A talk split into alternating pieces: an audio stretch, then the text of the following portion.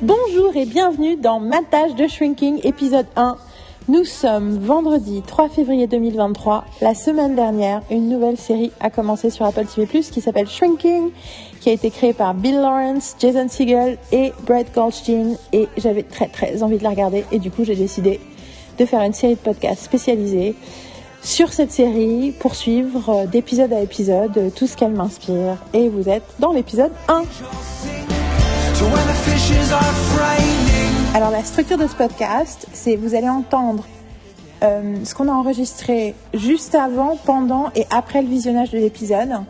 Et ensuite, il y aura une section supplémentaire qui est une section un peu de digestion où euh, j'ai revu l'épisode. En tout cas, c'est ce que j'ai fait pour le pilote. J'ai revu l'épisode, je l'ai analysé, j'ai des choses à dire quelques jours plus tard. Et euh, avec parfois, euh, j'imagine, il y aura des infos supplémentaires. Enfin voilà, c'est un- il y a un moment euh, de, une fois qu'on a pris un peu de recul et qu'on a un peu digéré les choses. Et a priori, c'est le format pour le reste des épisodes, mais on verra ce qui se passe. Euh, dans la discussion que Carole et moi on a sur l'épisode, on est dans notre ressenti, on est à chaud, donc on n'est pas purement dans la critique ou la réception, on est aussi ben, dans l'émotion, dans nos émotions, dans comment on fonctionne, comment on, vit la réception euh, personnelle euh, d'une nouvelle série euh, ou d'un épisode de série en général. Donc voilà, donc on Soyez pas étonnés si on part dans plein de directions peut-être surprenantes. C'est le but de l'exercice. C'est justement de pas de pas se filtrer, de pas euh, s'empêcher de de raconter euh, toutes les choses euh, qu'on pense et qu'on ressent au moment où on découvre quelque chose de nouveau. Donc voilà, Shrinking, épisode 1. Think again. On est le dimanche 29 janvier Oui. 2023. Il est 18h17 et on est sur le point de regarder le premier épisode de Shrinking qui est, j'ai décidé, était probablement une série importante de 2023, voire voilà. Mais en tout cas, j'ai beaucoup de, je, je suis excitée par l'idée de voir cette série plus que je le suis d'habitude pour quoi que ce soit depuis quelques années. Parce que c'est co-créé par Bill Lawrence, Brett Goldstein et Jason Segel et que nous avons énormément aimé Ted Lasso et nous avons énormément aimé Dispatches from Elsewhere, même si j'ai toujours pas vu les derniers épisodes. Et du coup, on est sur le point de regarder et je voudrais enregistrer ce moment. Potentiellement, ceci est dans un podcast. Potentiellement, ceci est trouvé par les archives, euh, dans les archives de Yael Sivkovic, que les archéologues euh, du 25e siècle ont, ont trouvé. Ils sont là. Who is this person? Euh, Carole, qui est à côté de moi. Quand je dis nous, c'était moi et Carole. Euh, je- en fait, je sais pas. Qu'est-ce que tu sais sur la série? Alors attention, moi, je sais pas grand-chose sur l'histoire. Je sais des trucs sur la thématique et je sais des trucs sur le cast. Qu'est-ce que tu sais? Moi, je sais que c'est co-créé par euh, Brett Goldstein et Jason Segel. Le troisième, je savais pas, tu vois. Bill Lawrence, que c'était une série de Bill Lawrence? Ouais, Tu ouais, vois, mais ouais. tu Bill Lawrence, tu vois. hein, ouais. Moi, j'étais restée sur, euh, sur eux deux. Et donc, je, et je sais que dans le cast, il y a une personne. Donc attention, on commence à spoiler sur les infos de base. Donc si vous n'avez pas encore vu, voilà, on vous spoil. Donc dans le cast, on sait qu'il y a le personnage principal, c'est Jason Segel, a priori. Voilà. Et le personnage secondaire, c'est Harrison Ford. Non, c'est pas le personnage secondaire. L'autre personne importante, c'est. voilà. Moi, j'ai, donc, j'ai vu, j'ai vu une photo. C'est la, la, la fiche, la, la photo de promo Ouais. que tu m'as montré. D'ailleurs, je pense que je l'avais pas vu, euh, je l'avais pas vu avant passer. Euh, je connais le titre. Et c'est tout ce que je sais. Je ne sais rien après sur. euh, Alors que moi, je sais me suis- la thématique, je sais les circonstances, je sais même le pitch de départ, dans le sens incident déclencheur, what starts happening. tout. Mm. Je j'en entends parler depuis un bout de temps parce que je suis euh, Brett Goldstein, mais aussi euh, je fais attention. Attends, attention, c'est Goldstein ou Goldstein? Whatever. Euh, je fais un peu attention à ce qui se passe, mais surtout il y a quelqu'un d'autre qui est dans la série que je suis, et donc j'ai su par elle que c'était euh, voilà que c'était une série qui était en train d'arriver. Et on est en train d'écouter I Grieve de Peter Gabriel en même temps. Euh, c'est le moment où on voit si les podcasts passent sur iTunes parce qu'on s'en a écouté de la musique en fond. Écoute par hasard, euh, mais bon, c'est pas inintéressant. Et du coup, bon, bah alors du coup, vu que tu sais rien, on va regarder le pilote et on parlera après. Mhm. D'accord? D'accord. Ok, talk to you later. I'm excited. I hope I'm not disappointed. I don't want to be disappointed. C'est le premier pilote que je regarde depuis. Je pense que c'est le premier pilote que je regarde depuis que j'ai regardé le pilote de The Lincoln Lawyer, que j'ai beaucoup aimé et que je n'ai vu que trois épisodes. Et ensuite, j'ai arrêté de regarder la série.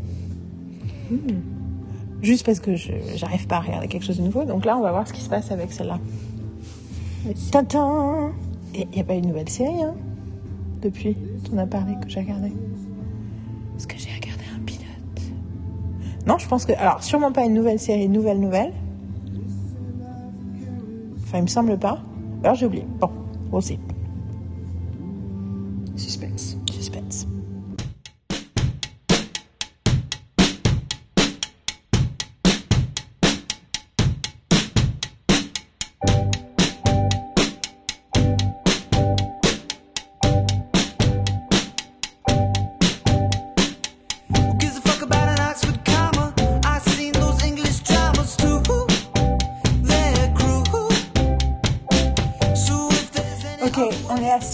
5 et j'ai dû faire pause parce que déjà le nombre de personnes que j'aime dans des séries différentes qui sont apparues à l'écran, sans parler du générique, et les chansons, la première j'étais avant le générique, quand il est sur son vélo, j'étais là, je connais cette voix, je connais pas cette chanson, mais je connais cette voix, bingo, c'est Arcade Fire, ok, là, les consultations commencent et j'entends, je fais, oh, ça c'est Vampire Weekend! And I'm like, eh, j'ai juste entendu la carotte, je fais, I'm having a stroke, it's too much! Il y a, j'ai vu Michael Lurie dans le truc, il y a Truth Williams, il y a euh, Krista Mil- Miller, euh, donc ça dès le début, il y a Krista Miller qui est incroyable comme d'habitude et Truth Williams qui sont incroyables en 30 dans les heures de 30 secondes. En plus, c'est les voisins, ça veut dire qu'on va les revoir souvent et tout ça. Ensuite, Jessica Williams, elle est in the office, donc on va la voir souvent aussi. And I'm like, I adore Jessica Williams. Et j'ai vu Michael Lurie dans la liste, ce chat, et je suis même pas arrivée. Elle a stop. And I already like so much I liked dans les dialogues. Dans les... I- mais bon, du coup, j'ai même pas mon cerveau n'est même pas en fonctionnalité normale en fait. Je suis même pas en train d'absorber le show. I'm just having like bing bing, tu sais, le love bombing. I'm being love bombed by this show. ok. je vais arrêter d'interrompre, mais I needed to say something. Là, je, oh, c'est le week-end. I love ça. Anyway. Tu vas comprendre, ça fait un peu ça. Ça, fait ressemble pas du tout à ce que je viens de faire. mais c'est- un moment au bout de la mélodie. Calm down. Ok, I'm sorry. We interrupted again. It's nine. En fait, c'est un, re- un reaction audio, tu vois. C'est un reaction vidéo, c'est un reaction audio. Donc on est à 9 minutes 18 d'épisode. Et c'est j'avoue, c'est moi qui ai appuyé sur pause parce que j'en pouvais plus de ma réaction à la conversation entre Jessica Williams et Harrison Ford. J'étais là, je me mets dans la tête de Jessica Williams qui doit se dire Oh my god! Et là, du coup, toi, tu viens. Et oui, en fait, c'est... Je repense à ce que tu m'avais raconté, on a regardé la vidéo tout à l'heure. De Brett Goldstein qui raconte, qui, ra- qui raconte sa première rencontre avec Harrison Ford. Harrison Ford qui dit que c'est les meilleurs dialogues. Le, le script de, de Shrinking, c'est le meilleur dialogue qu'il ait jamais, qu'il ait jamais lu et tout. Et que ça peut se paraître fou, tout ce qu'il a fait Harrison Ford dans sa vie, qu'il en soit là. Et là, je fais, ok, là, je vois cette scène, je fais, ouais, ok, je comprends, Harrison, je comprends ce que t'as ressenti. Comment t'as dû triper rien qu'en lisant cette scène, de dire ce dialogue, cette énergie-là et tout ça, de te projeter. Mais du coup, ce qui est, ce qui meufs et est, ce qui est très drôle aussi, c'est que Brett Goldstein avait dit Are you sure? J'ai vu Raiders of the Lost Ark. That's a pretty good script. Ça avait été sa réaction à l'époque, vu qu'il a coécrit euh, cet épisode. Mais du coup, ok. Mais j'ai effectivement, on est, on est, enfin, c'est difficile de rester Ah, concentré là, sur la scène juste avant, là, où il est dans, il est dans le, tout- on voit toutes les consultations en quatre, les différents clients, et le, oh. je, sais, je sais pas ce que je peux dire ou pas dire, du coup, je sais pas sur quel mode on est si, parce que c'est bien, on s'en fout, on s'en fout. C'est le client, ok, leave your husband, on a, ah, stop being you therapy, therapy, so I was like, j'étais en train d'imaginer ma sœur, là, en consultation avec des gens, quand elle est en consultation, de, de dire des- d'avoir envie de dire des trucs comme ça aux gens, et comment ça pourrait être cathartique de voir un truc comme ça, genre, T'es quelqu'un qui fait des consultes avec des gens, le nombre de fois tu dois avoir envie de faire ça, tu vois, genre, ah, thank you, c'est tellement ce que j'ai envie de dire, tout le temps, des gens là, putain, merde. qui se met à partir en vrille, tu vois, dire vraiment ce qu'il pense, et dire, oh my god, mais tu sais qu'en même temps, c'est l'impression qu'il, tout ce qu'il, tout ce qu'il lui dit, c'est aussi parce qu'il yeah, il la connaît, quoi, ouais, ça fait deux ans qu'on parle, quoi, donc là, stop, quoi. Du coup, je suis curieuse de- du rôle de Harrison Ford dans cette histoire parce que du coup, j'avais j'avais une imagination de sa position parce que je connaissais le métier. Donc moi, ce que je savais, je savais deux choses.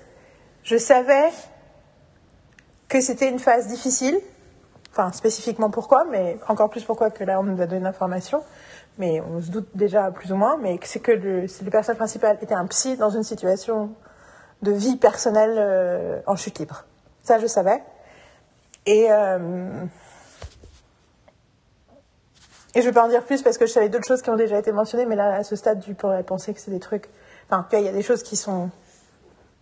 Des choses qui sont dans le pitch et des choses qui sont pas dans le pitch, et je veux pas te dire quoi et quoi.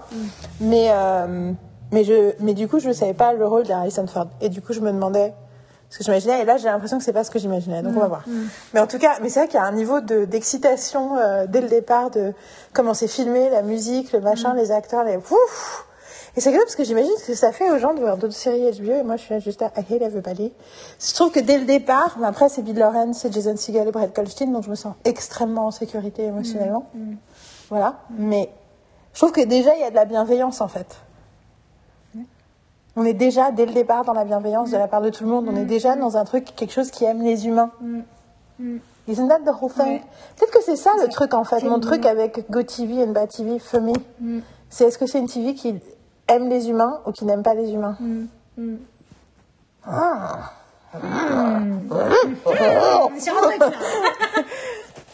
Mais en fait, franchement, ça va me déprimer si je me rends compte que tous les trucs que j'essaye de verbaliser depuis 20 ans, en fait, ça se résume à tu es humaniste, Yael, qui est un truc que je savais quand j'avais 22 ans. Et tout le monde, les gens qui sont pas activement humanistes, ça me saoule. Et du coup, en fait, it was the whole time. C'était juste ça. Euh, anyway. C'est comme le truc que, en gros, toutes nos maladies, tous nos problèmes, tous nos machins, c'est juste parce qu'on manque de sommeil. Enfin, on se repose, pas que de sommeil, mais on ne se repose pas assez, on ne s'écoute pas assez. Et en fait, tous les diagnostics de la Terre peuvent être résumés à ça. Et là, tu fais, oh God! Tout ce temps à labelliser des traumas, à diagnostiquer des machins. Non, mais en fait, c'est juste. T'as besoin de t'écouter, donc te- de t'aimer, de t'écouter et de te reposer. That's it. non, mais c'est juste ça, quoi. C'est juste ça. On va se l'écrire sur les plafonds, tu sais. Et comme ça, quand on s'allonge, on regarde le plafond, le. Tous les jours en réveillant.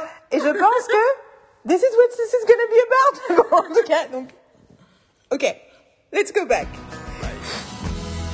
A lifetime of skin and heartbreak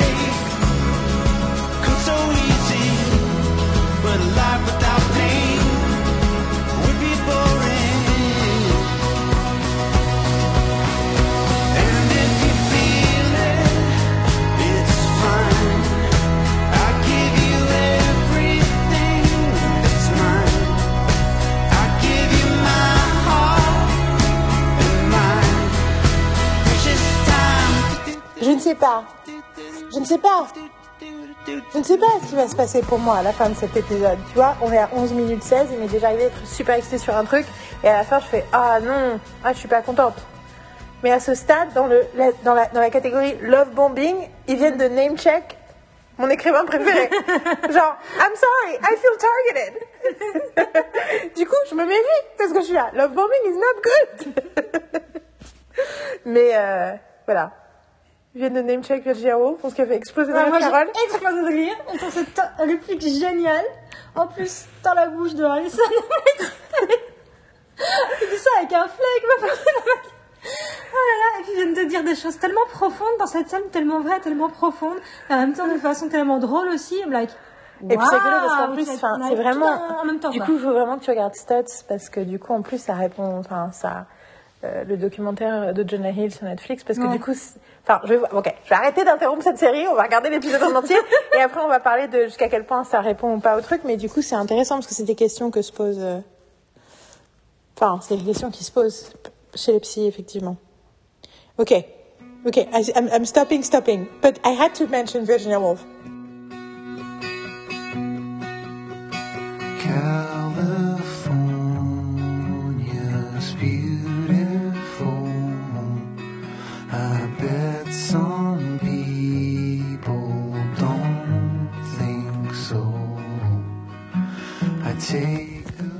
sais pas quand est-ce que je vais publier ces podcasts parce que je me dis que j'ai envie euh, presque de m'enregistrer après chaque épisode et voir, et peut-être que c'est un podcast de fin, une obsession de la semaine euh, à la fin de la saison.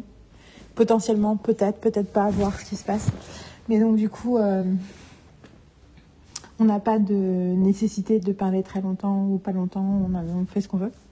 Du coup, euh, j'ai vu ton visage à la fin de l'épisode, mais maintenant je voudrais avoir tes, impressions. donc un on spoil total, hein, on s'en fout, c'est pour les gens qui ont déjà vu l'épisode.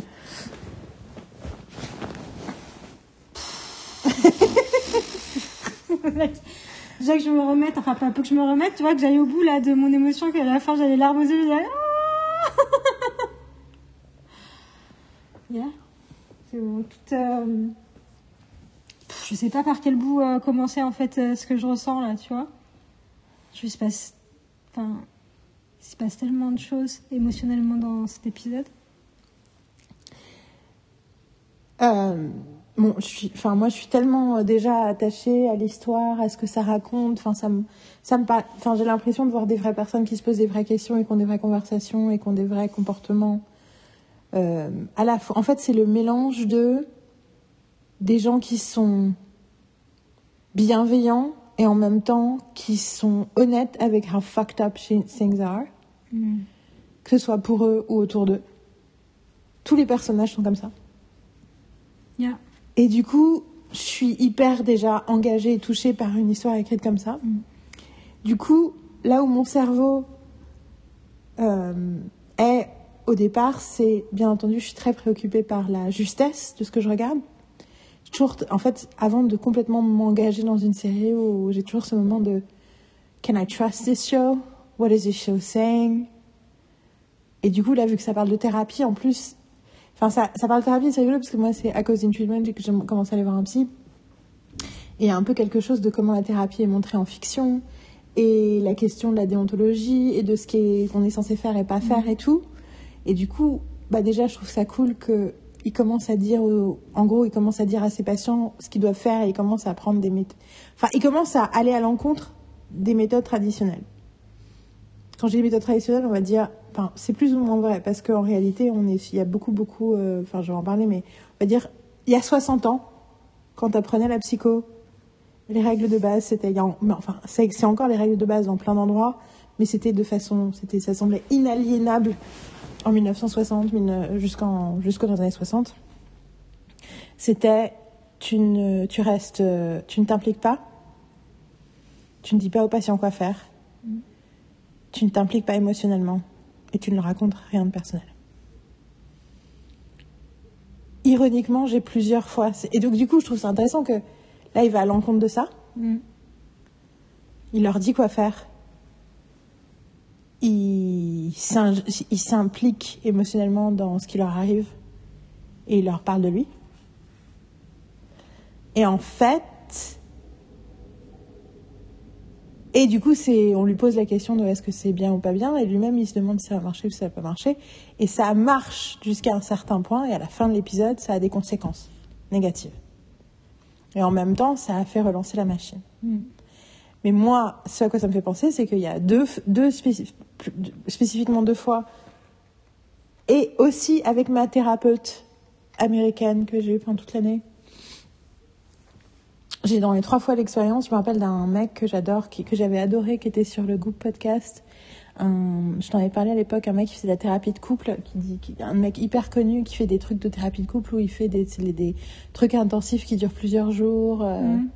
Euh, particulier et tout, et il dit, euh, et littéralement, il dit les deux trucs ça. Il dit, moi, les, les trucs que je suis dans la thérapie de couple, t'as quelques règles, tu dois jamais t'impliquer, tu dois jamais, you never take sides and you never talk about yourself. Mm. Et en gros, il a dit, euh, moi, je respecte aucune de ces trois règles. Mm. C'est-à-dire que, un, je parle de moi, parce que si je parle pas de moi, comment est-ce que mes patients peuvent me faire confiance si je leur dis pas comment ça se passe avec, entre moi et ma femme? Mm. Moi, je suis dans un mariage depuis plus de 30 ans, et donc, euh, ça fait partie de ce que je raconte. Mm. Et I take sides. Il dit parce que très souvent, et il dit très souvent, je prends la, le, le côté de la femme, parce que la réalité, c'est que les femmes font plus, dans- en, en- de, façon, de façon traditionnelle, surtout avec les couples les- que, j'ai qui sont en gros au-dessus de 50 ans, et en grande partie beaucoup de couples avec qui je travaille, Euh, c'est des gens qui sont mariés depuis longtemps et en gros, euh, souvent c'est la nana, c'est dit c'est la femme qui est en train d'écouter ce podcast, c'est la femme qui a acheté mon, qui qui achète des livres. Et c'est rigolo parce que c'est un mec qui avait écrit des bouquins hyper importants sur la dépression masculine Mhm. dans les années 80-90, donc il se spécialisait dans la psychologie des hommes. En gros, il disait, euh, ouais, les hommes, ils veulent pas, ils veulent pas parler de leurs émotions, ils veulent faire un truc. C'est pour ça qu'on a ce qui s'appelle the grey wave of divorce, où énormément de gens après 60 ans divorcent. Parce que Ouais. euh, les nanas sont là, en fait, je vais pas mourir. Dans ce mariage, lui, il s'en fout, il veut rien dire jusqu'à sa mort, mais moi, je veux pas vivre comme ça jusqu'à Mm. toujours. Et euh, la non-communication, en fait, est- voilà. Et du coup, il avait dit ça, et je me rappelle, ça m'avait vachement marqué. Et donc, je te parlais, je parlais tout à l'heure du, de Stutz. Donc, Stutz, c'est Jonah Hill qui fait un documentaire sur son psy, qui est un vieux monsieur, et c'est rigolo parce qu'il a Parkinson aussi, donc... euh, Mhm. Je me suis demandé, vu que ça a été mentionné Parkinson à un moment dans Mm. dans Ouais. l'épisode, je me suis dit, euh, ah tiens, c'est rigolo. Et Stats, lui, il explique qu'en gros, il en avait ras la casquette euh, de rien faire. Donc il a commencé à dire à ses patients quoi faire. Mhm. Surtout, il parle de lui, il me Mm. donne des... Moi, ma psy, elle m'a parlé d'elle. Ouais, moi, moi aussi, hein. ma psy ici à Berlin, elle parle d'elle. Et je me souviens que euh, ça me fait penser à, je sais plus comment s'appelle le mec, il y a un bouquin que j'avais lu en 2021, Staring at the Sun, sur notre rapport à notre propre mortalité. Et le mec qui a écrit ce bouquin-là, il parle beaucoup du fait que d'avoir pratiqué en fait l'empathie dans la thérapie, que pour lui c'était essentiel et que le côté euh, il faut pas engage with the patient, avec ses émotions, etc. Et qu'il y aurait un, mur un peu euh, invisible entre les patients et toi. C'était pas du tout sa façon de travailler, etc. Et qu'il avait beaucoup travaillé, beaucoup là-dessus. Et c'est un mec qui a beaucoup travaillé euh, qui avait commencé, euh, qui était dans les premiers à faire des, des groupes de parole avec des gens euh, à des stades terminaux euh, de maladies incurables, de cancers incurables en particulier, qui a beaucoup euh, et qu'il y avait et du coup la question de, partager son expérience et que l'empathie en fait était au, au cœur de sa de sa pratique et c'était dans le partage des émotions et de son histoire aussi que ça Mais c'est rigolo parce que la connexion, ça paraît évident que la connexion, ça fait... Oui, je me rappelle en plus qu'on en a parlé. Et je me souviens que ma sœur, à l'époque, j'en avais parlé, elle m'avait dit, mais oui, c'est quelqu'un qui m'a beaucoup euh, influencé dans ma pratique. Donc ta sœur est psy, je pense Ma que c'est important de le préciser pour... euh, même si tu l'as mentionné tout à l'heure, juste que ce soit clair, ta sœur est psy. Et euh, oui, je me rappelle que tu m'avais dit qu'elle le connaissait le bouquin et que ça l'avait beaucoup... euh, ouais. Et en fait, c'est rigolo parce que... euh, ouais, ça me fait penser à toutes les conversations qu'on a sur l'enseignement. Mm. Toi et moi et tous les gens qui ont essayé de te dire, et moi où je me suis dit... Irvine Yalom. Irvine Yalom. Irvine, I- Irvine. I-R. I-R-V-I-N. Et euh, et il y a un. Je sais pas pourquoi je pensais que c'était une nana qui l'avait écrit. Je pense que c'est le même moment où on parlait de la femme rabbin française, c'est qui avait écrit. Delphine Orviller. Ouais, Voilà, c'est écrit. même moment où j'ai lu ces deux bouquins-là, bouquins-là où j'ai lu. Euh, Comment s'appelle le bouquin de la femme rabbin? Euh, celui-là, je sais plus. Euh, c'est pas Parler à ses morts, mais c'est un truc, le livre sur la mort. C'était ma phase. Euh, Delphine. Orviller. Ça ne me revient pas le titre là? On dit pas la rabbine. On dit vivre avec ses morts. La On dit, on rabbine. dit les deux. Elle en, elle en parle justement aussi. parfois. On dit femme rabbin et on dit rabbine. on dit rabbine aussi. Donc euh, voilà, et du coup, euh, mais surtout le côté ah faut prendre de la distance, ah faut machin, faut machin, ah, faut pas être dans l'empathie, ah Carole ne te sois pas trop Oui, dans, non, mais ouais, dans l'émotion. euh, quand j'étais euh, prof pour l'éducation nationale, le côté ah non, il faut pas, genre, il faut pas être. euh, Et quand, dans les émotions de tes élèves, il faut pas machin. On m'avait dit, faut être comme un chirurgien, tu opères et tu te retires et après euh, tu t'en laves les mains. Enfin, littéralement, tu vois, le côté, tu, tu te laves les mains euh, en mode Covid après. euh, et pour euh, ne pas être contaminé par ne pas continuer à les porter avec toi, quoi, en fait, les émotions des autres, quoi.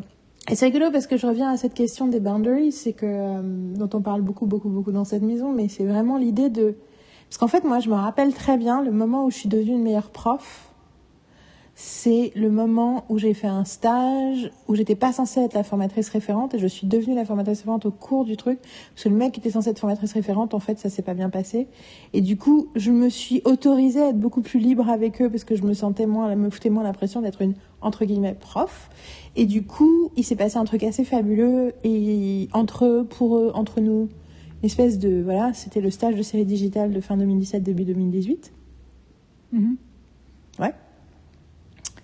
Je sais parce que c'est le moment où j'étais obsédée par Star Wars. Vite. et, euh, et du coup, c'est le moment très drôle où on peut, du coup, j'ai Star Wars, du coup, il y en a d'autres qui sont allés voir Star Wars, du coup, on a parlé de Star Wars, et il y en a un qui a dit, euh, je dis, ah non, on va pas, il dit, ah, bah, c'est bon, vous n'allez pas à me spoiler, euh.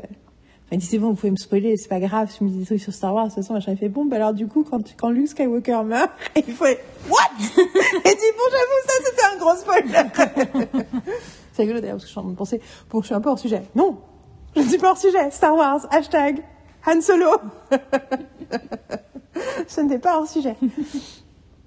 Et c'est rigolo euh, parce que euh, un des trucs que je me suis dit à l'époque, euh, en fait, ça marche si j'ai zéro boundaries. Mais parce que je pensais au terme boundaries comme s- les, le, ce que comme ça qu'on le traduit beaucoup en français, qu'il y a des limites. Et du coup, j'avais vachement eu de mal et je perdais beaucoup d'énergie à mettre des limites et à poser des limites et à m'autoriser ou pas à me rapprocher de mes stagiaires au moment du, dans le au moment du travail de la, de la création. Et ce que je me suis dit à ce moment-là, c'est en fait zéro boundaries pendant la- le stage. Et puis après, si je me suis donné complètement au truc, c'est bon. Mhm. Après, en fait, du coup, je passe à autre chose, naturellement. Je me sens pas. euh, Et entre-temps, les, avec euh, chaque nouveau stage, et notamment en 2019, j'ai eu des difficultés avec quelques personnes dans mon stage, et donc du coup, tout d'un coup, il a fallu que je recalcule comment je faisais les choses. Et alors là, ce que c'est devenu, c'est amour inconditionnel pour mes stagiaires, mais healthy boundaries. Et j'ai plusieurs boundaries très spécifiques que je mets. Et du coup, c'est tout, c'est là qu'est le jeu. Et ce qui est rigolo, c'est que ce que je vois dans Shrinking, c'est quelqu'un qui est en train de découvrir la force. Enfin, qui est en train de faire ce processus-là, en fait, de dire, OK, en fait, on va enlever les limites. Et qui, du coup, va devoir créer les boundaries. Ouais, ouais. Parce que là, à la fin, c'est les conséquences Les de, conséquences de. De l'avoir fait sans boundaries. Voilà, c'est ça. ouais. Et du coup, sans avoir réfléchi au truc et sans avoir été thoughtful et conscient de. Bien sûr, les boundaries, ça commence par. euh, Enfin, c'est rigolo parce que la définition de boundaries de Brené Brown, c'est. Qu'elle, qu'elle, d'ailleurs, qui est pas d'elle, c'est la meilleure, la meilleure ré- euh, définition qu'elle a trouvée. C'est quelqu'un qui dit euh, qu'est-ce qui est OK, qu'est-ce qui est pas OK. Donc ça sous-entend que d'abord, les boundaries, c'est pour se protéger. Mm. Mais en fait, quand tu places des boundaries, tu pousses les autres gens à mettre leurs boundaries et à exprimer leurs boundaries ou à leur même voir leurs boundaries. Mhm. Right? Mhm. C'est ça la fait. logique. Ouais. C'est c'est vraiment euh, candide. T'occupes de ton jardin et c'est comme ça que tous les jardins ils vont mieux. non mais tu vois ce que c'est vraiment euh, Ouais. Tu t'occupes de toi et Son jardin. Voilà. quoi. Et du coup, effectivement, il a commencé à s'occuper de son jardin, mais il est encore euh, dans le bordel. Et puis, il y a un truc aussi, moi, du coup, c'est rigolo parce que je pensais à mon autre psy, euh, le premier psy que j'ai eu, et pour le- enfin, premier psy, non, parce que j'ai eu plein d'autres psys à la con avant, mais euh, le premier, ma vraie, mon premier vrai travail avec un psy. C'est rigolo parce qu'avec lui, on est tout de suite allé dans la psychanalyse, enfin, tout de suite au bout de six mois, on est dans la psychanalyse, et j'en parle souvent comme étant une expérience très étrange. Du coup, pour le coup, c'est le contraire. Parce que, en gros, je parlais à un mur. J'étais allongée sur un divan et je parlais à un mur, sauf que je sais très bien. Entre temps, je vois littéralement, je comprenais pas ce qui se passait pendant cinq ans, mais sauf que ma vie était en constante évolution et allait de mieux en mieux pendant ces cinq ans-là. Donc, quelque part, j'étais un peu genre, ben, t'avais pas voir de psy avant, tu vas voir un psy maintenant, et ça bouge, tu commences machin, tu commences à écrire, tu commences à assainir ta relation avec ta mère, tu commences à, euh, à faire, avoir, à, à régler tout un tas de trucs que tu as dans ta vie qui te dérangeaient. euh. Par exemple, c'est les périodes où je vivais chez Dominique et tout d'un coup, j'ai commencé à apprendre à faire à manger, à me sentir bien avec le fait de m'occuper de, de faire des trucs euh, domestiques qui avant me faisaient paniquer total. euh, et avoir des meltdowns. J'ai eu un meltdown en essayant de faire un clafoutis une fois euh, devant Damien et Caroline. C'était un grand, grand souvenir devant l'éternel. Euh, j'ai commencé à écrire, j'ai repris mes études, j'ai fait mon master. Enfin, tu vois, du coup, c'était difficile d'argumenter contre l'idée que something good was happening. Et donc, bon, du coup, j'y allais, mais j'y allais un peu en genre, c'est un peu comme si, enfin, tu vois, j'avais, j'avais aussi bien que les gens, que certaines personnes vont, euh, je sais pas, euh, font des, font des rituels magiques euh, sans savoir, enfin tu vois, dansent pour euh, faire venir la pluie, quoi. C'est un peu genre, I don't know what's happening. Entre temps, je comprends que j'avais besoin de déconstruire énormément de narratifs toxiques et que de les raconter un peu à moi-même faisait que je les entendais. Mm, mm. Et que je pouvais très bien euh, bamboozle quelqu'un d'autre, mais je peux pas me bamboozle moi-même. et que petit, qu'en fait je me parlais, je disais, mais that sounds stupid, that's stupid. Mais pas, pas stupid, parce que pas in such a judgmental way. Mais je voyais le côté euh, cercle vicieux et destructeur de mes propres. euh, enfin, auto-sabotant de mes propres. euh, de, mes, de mes récits internes, en fait. Donc j'en avais besoin. Et en même temps, je repense à la fois où il m'a vu arriver et j'étais folle de rage parce que je venais de m'engueuler avec les frères de Dominique. Parce qu'il y avait une engueulade dans la famille et tout, machin. Et j'étais passée et j'avais pas du tout supporté comment ils avaient parlé à Sabine, euh, leur nièce. Et du coup, euh, et en gros, je suis arrivée et j'ai commencé à lui raconter le truc. Et il m'a dit Ah, mais c'est pour ça que vous étiez folle de rage quand vous êtes arrivée. Tu vois, folle de rage, j'ai rien dit. Mais enfin, c'est un truc que j'aimais chez mon psy aussi, c'est qu'il. Clairement, il voyait des choses il, enfin, il voyait des choses qui se dégageaient de moi que, qui me montraient bien qu'il était très, très, très intuitif. Et à un moment, il me dit, euh, il m'a dit cette phrase énorme, il m'a dit, euh, mais pourquoi vous vous mettez toujours, euh, enfin non pas pourquoi vous vous mettez, mais vous vous rendez compte que vous mettez, euh, qu'est-ce que vous faites là à vous mettre au milieu du champ de bataille? C'est même pas votre bataille? Et moi, je dis, oui, machin, j'ai dit, voilà, du coup, dit, vu que jamais on vous pose aucune limite et aucune règle, on vous a jamais posé aucune limite et aucune règle dans votre vie, maintenant je vous pose une limite, vous ne vous mettez pas au milieu du champ de bataille. et du coup, c'était rigolo parce que même lui, il, est sorti sorti de son sa truc en disant, en fait, alors maintenant, Yael, on va arrêter les conneries. Mais c'était intéressant quand il a dit, personne vous a jamais posé de limite et de règles. J'étais là, oh, so that's your opinion about my childhood. tu vois comment c'est sorti? Qu'il avait tout un tas de... Oui, et qu'il avait fait son analyse euh, Parce qu'une fois, je racontais un truc et il me dit, était précis. il me dit, je racontais quelque chose. Il y a une fois où il a explosé de rire quand je dis oui, j'ai une amie qui trouve que je me pose beaucoup trop de questions et il a explosé de rire, genre explosé de rire. Il me- il a fait Et J'étais là, ok, ok, dude. genre, that's not fun, that's not nice. Et ça, c'est un truc qui était. Et le truc qu'il a fait, c'est euh, un jour où je racontais une histoire, je sais pas quoi, rocambolesque, et il me disait, euh, il dit ouais, je sais, bon, ça paraît c'est un peu, euh, je sais plus même ce que c'était comme histoire. Il m'a dit. Ça, il dit oui c'est intéressant parce que euh, c'est ce que vous aimez par rapport à ce que vous aimez là ça fait pas penser aux choses que vous aimez là les, les sagas c'est là les séries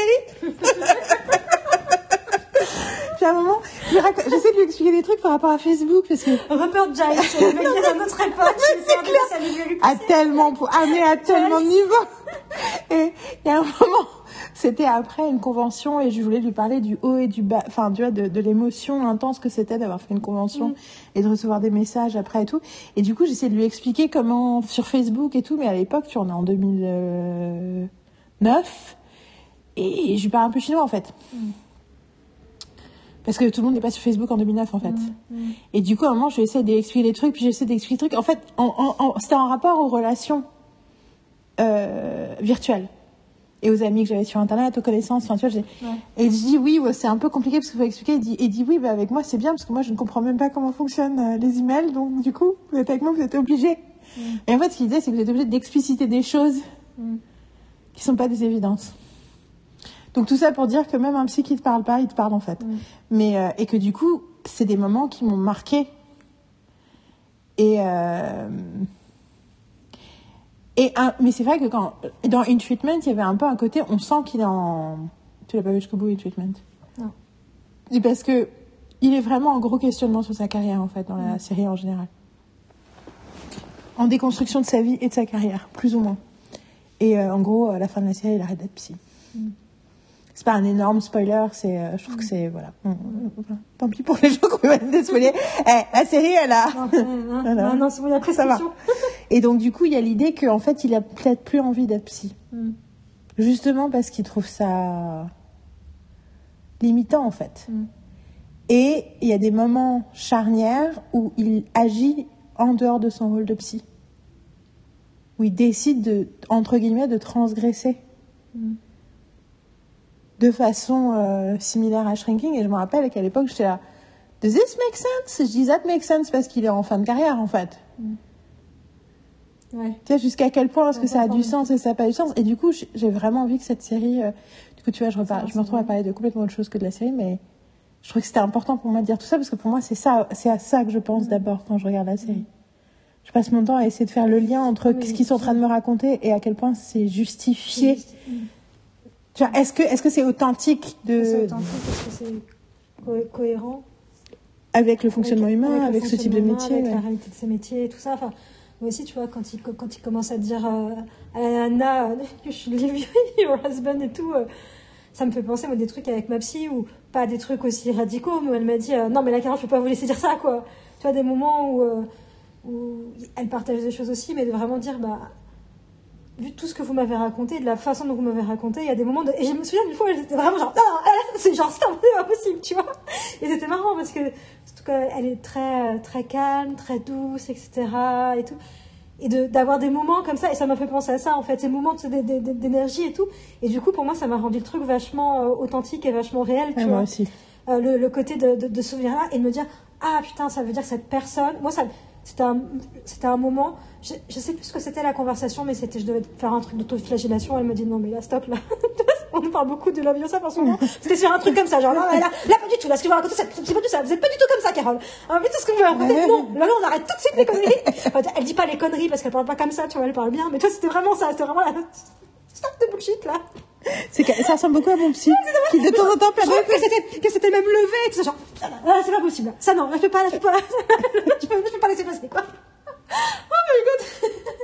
Et, euh, et ça m'avait mis vachement en confiance. Mais pour moi ça a été un moment un peu fondateur de me dire c'est dire qu'elle écoute enfin toi dans, dans ça Bah, ouais. je sais qu'elle écoutait vraiment enfin tu vois je, je sentais mais à côté ah elle est vraiment en alerte quand même tu vois et que elle a analysé, analysé suffisamment de choses sur la façon dont je leur raconte les choses pour dire non mais là en plus là ce que vous dites c'est dissonant avec la façon dont vous avez raconté d'autres choses. Moi par rapport aux autres pièces du puzzle que j'ai entendues là ça c'est pas possible en fait Mais euh, c'est rigolo parce que moi, dès les, deux premières sessions, il m'a dit des trucs. euh, Il a cité Boris Vian, euh, Johnny, Johnny, fais-moi mal en se moquant de ma vie. En disant genre, ouais, vous êtes un peu genre, euh, Johnny, Johnny, fais-moi mal. Boris Vian, ok. Et il m'a. Il a dit un autre truc et il a dit quelques trucs. Je crois que c'est dans la première session qu'il m'a dit que j'avais pas. Justement, que j'avais vécu. J'ai rien vécu de très grave, mais j'avais vécu plein de, j'ai reçu plein de petites piques, plein de petits trucs qui m'avaient fait du mal. Euh, ensuite, il m'a dit, euh, il m'a demandé comment c'était possible. Il m'a demandé dès le début pourquoi je me, comment que- pourquoi j'étais venue le voir, comment ça se faisait que j'étais chez lui. Et je comprenais pas au début, mais en gros, il se dit, bah oui, il y a plein de méthodes maintenant. Euh, En cinq semaines, là, vous vous engagez dans un truc long terme, vous n'avez pas de, Enfin, en gros, pour quelqu'un qui a peur de l'engagement comme vous, et moi, sauf que moi, je me pensais pas comme quelqu'un qui avait peur de l'engagement, donc j'étais là, mais qu'est-ce qu'il me pose comme question Et c'est euh, au bout de deux, trois épisodes, quand j'ai parlé du fait que je savais pas où j'allais vivre avec mon chat. Trois épisodes. Oh mon dieu, j'ai dit épisode. Parce qu'en fait, j'ai eu deux sessions et je lui ai dit, je pars en Corse deux semaines. Donc ensuite, j'ai eu les dernières sessions d'après, j'avais déménagé. Et je lui ai dit, bien sûr, il était à deux pas de chez moi. De là où je venais de déménager, tu vois, donc. euh, Et. euh, et en gros, euh, et je lui ai dit oui avec mon chat. Il dit Vous avez un chat? Je suis sûre que j'ai déjà raconté dans le podcast. Mais... Toi, je te l'ai déjà raconté? Oui Oui, bien sûr. J'ai dit Vous avez un chat? J'étais là Oui. Oui, Drusilla. Première de son nom. et il me dit Ah, mais c'est pour ça que vous êtes venu me voir. Hein? Ben oui, c'est parce que vous avez développé, euh, en gros, vous avez développé une vraie connexion, une vraie relation long terme, et donc ça a créé votre capacité à, vous engager dans quelque chose. Et voilà. Et c'est rigolo parce que c'est complètement quelque chose que j'ai observé avec Marine.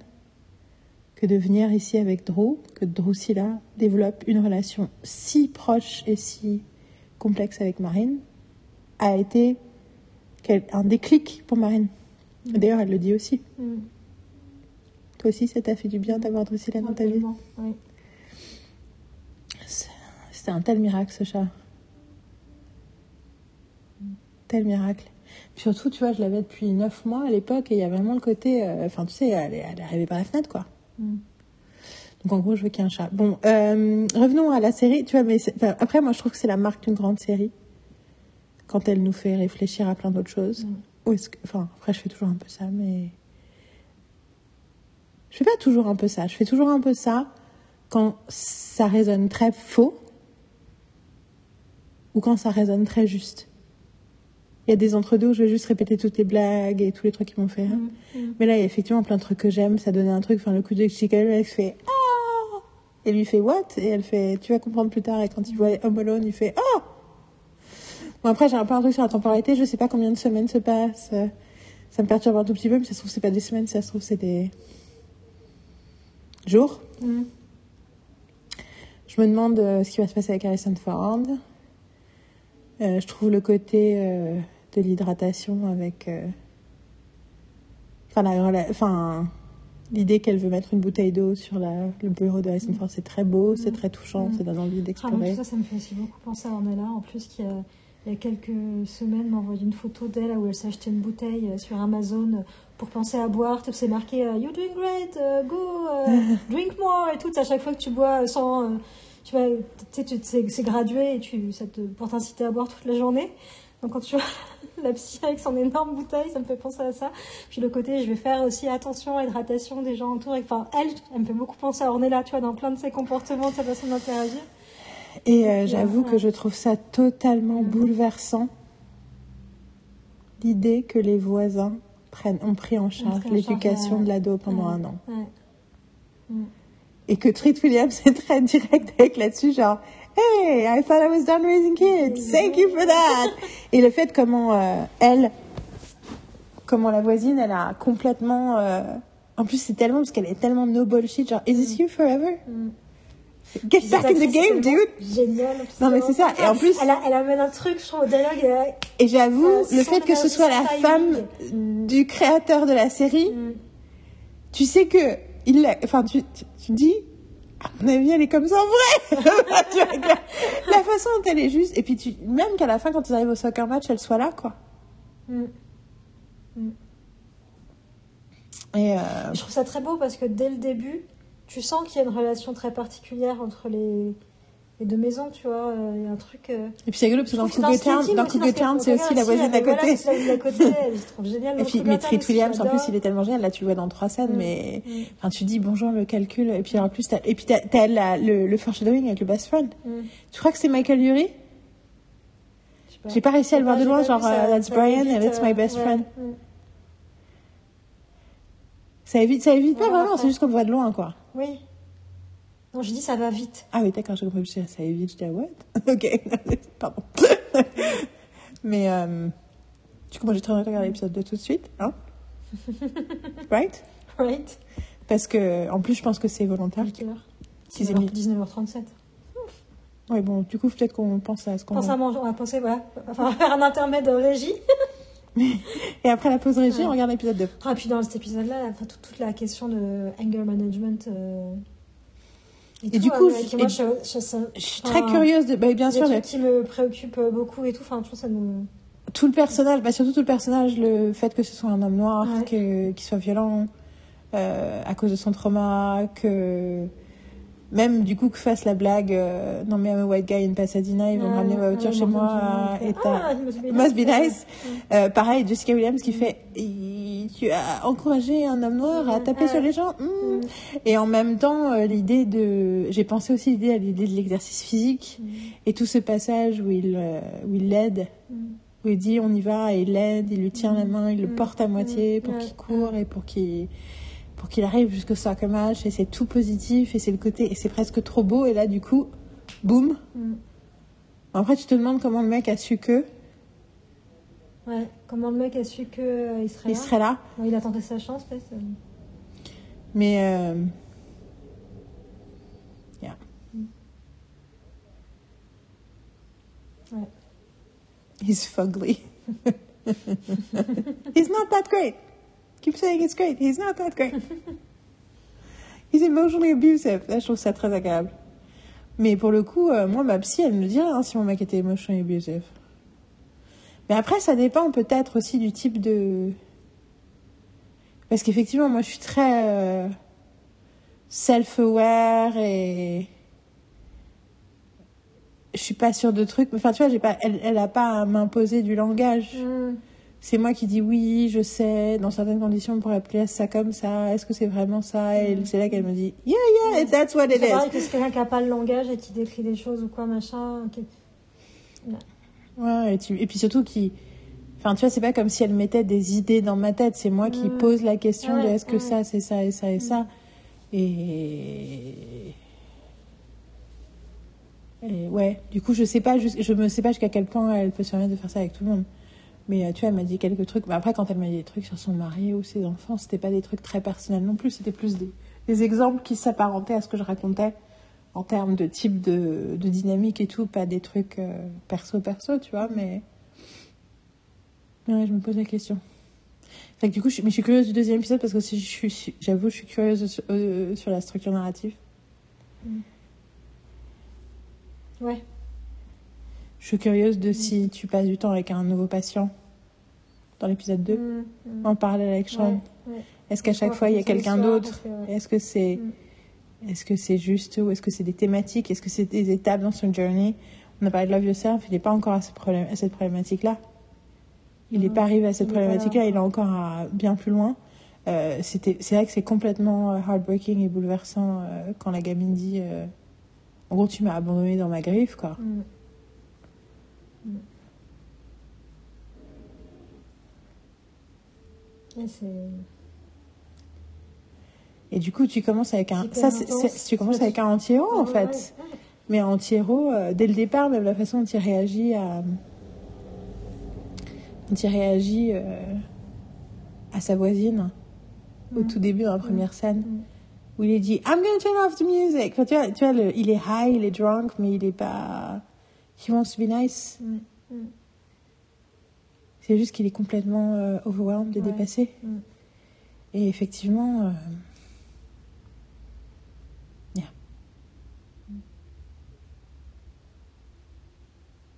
Du coup, je suis, cu- ouais, je suis curieuse de la structure narrative, c'est pour ça que j'ai envie de regarder l'épisode 2 Mm. de toute urgence. Ouais, je suis curieuse de sa relation avec sa fille, quoi. Je trouve ça très fort, les moments avec elle. Parce que tout ce passage-là dont tu parlais, là, ce qu'elle lui dit là, en même temps, je trouve un truc fait. Je trouve, ex- enfin, je trouve ça hyper juste dans une bouche d'ado, en fait, euh, qu'elle le dise de façon aussi claire et aussi, euh, et aussi directe, tu vois. Et qu'à la fin, elle dit Thank you for coming to my game. Et pas. que ça fixe sur les dernières choses qu'elle dise de, de l'épisode, quoi, et ce regard. Et lui qui dit euh, Bah ouais, désolé, euh, je je suis revenu plus tôt, mais tu ressembles tellement à ta mère. Ouais. Et là, t'es là. C'est Et, et- et la façon dont il, dont il, lève les mains en mode Je sais que c'est pas une énorme, excuse, je sais que ouais. c'est pas cool, Mm. mais c'est juste ma vérité. euh, yeah, That's just the reality.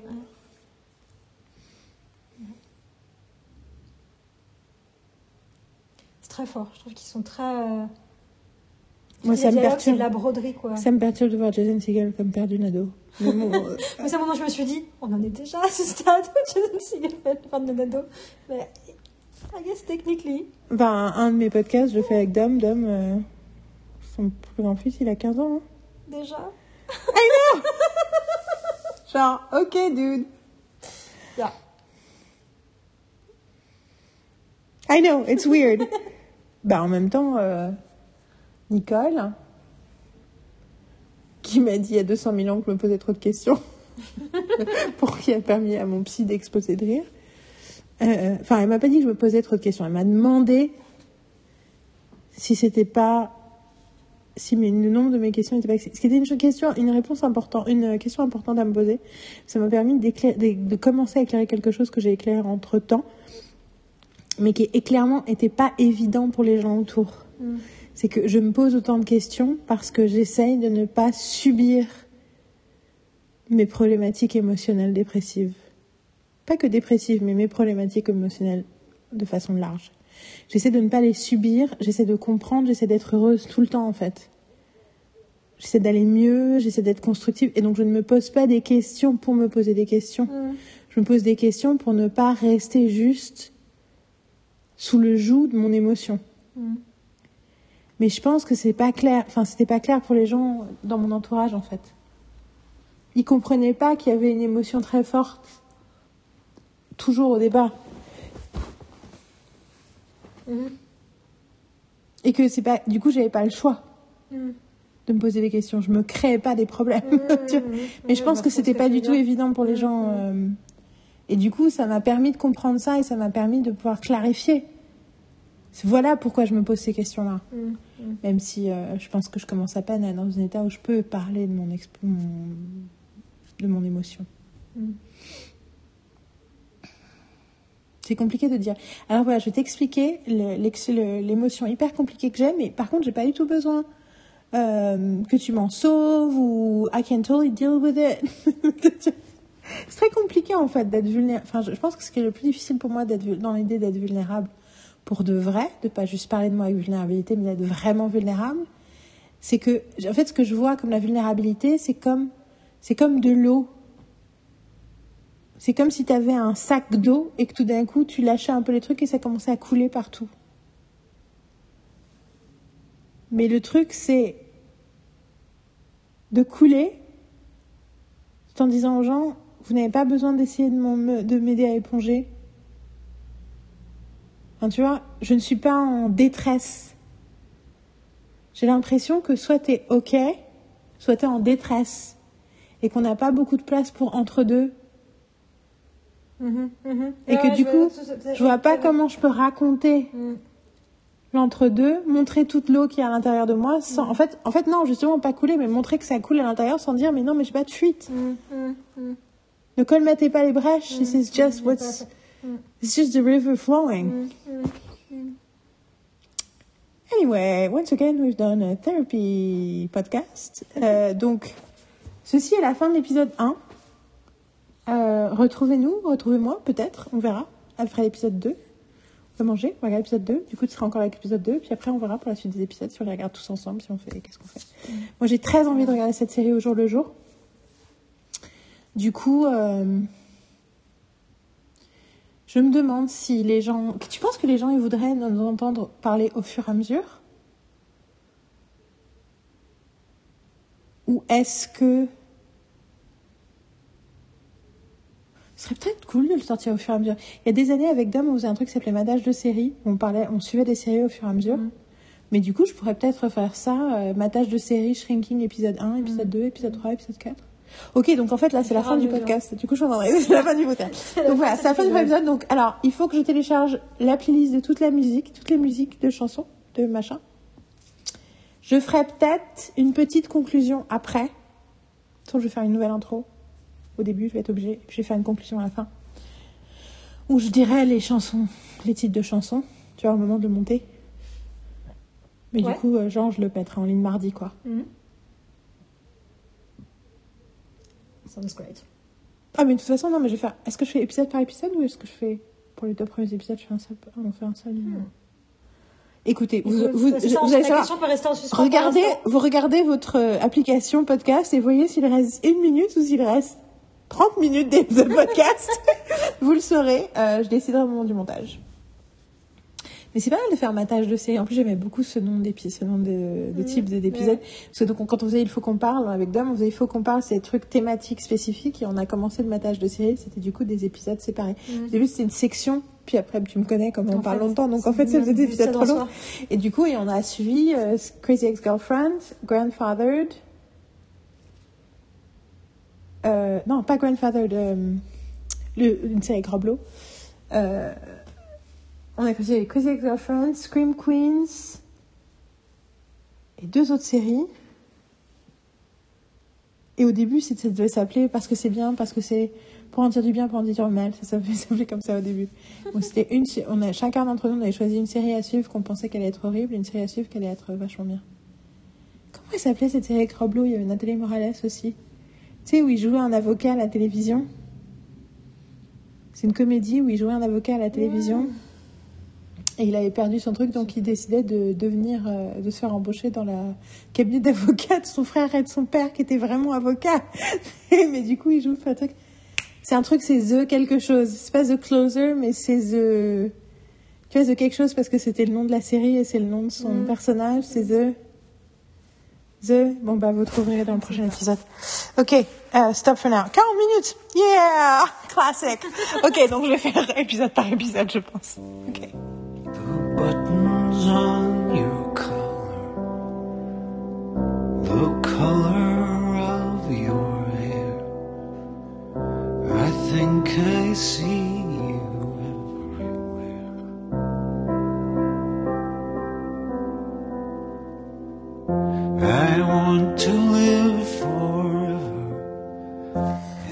Bien sûr, quand il y en a plus, il y en a encore, donc j'avais d'autres choses à dire. On était en train de préparer à manger. Tu étais en train de préparer à manger. Je faisais l'assaisonnement de la salade, de, de toute façon. Et, euh, et je suis en train de réfléchir à la structure narrative en quatre actes. Donc, nouvel outil que j'utilise, c'est de penser euh, l'acte 1, le personnage subit, l'acte 2, le personnage réagit, l'acte 3, le personnage euh, réfléchit, et l'acte 4, le personnage agit. Et je sais pas exactement encore. Bon, déjà, effectivement, pour moi, le teaser, bah, en fait, c'est simple, c'est un générique. Donc, le teaser, c'est il est complètement fucked up. On le voit la nuit, on le voit le matin, on le voit arriver au travail, ça se termine par What's on your mind. Donc on apprend, on comprend qu'il est psy. Générique. L'acte 1 est du coup il est. Du coup, en fait, je pense que tout le truc, euh, y compris euh, qu'en fait toute la partie où il dit à, il dit à nana de quitter son mari, mais ensuite après il est encore dans le coltard et il a son premier client. Et puis de toute façon, je suis en train de penser maintenant. Vous savez pas, je me suis dit l'acte 1 ça se termine quand il dit à la nana euh, de quitter son mec.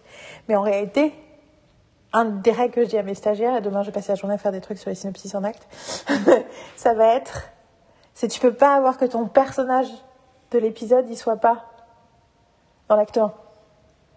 Donc de toute façon, Oui. tant que Sean n'est pas arrivé, ça peut pas marcher. Du coup, pour moi, la fin de l'acte 1, c'est le moment où, en fait, sa voisine lui dit Get back in the game, dude.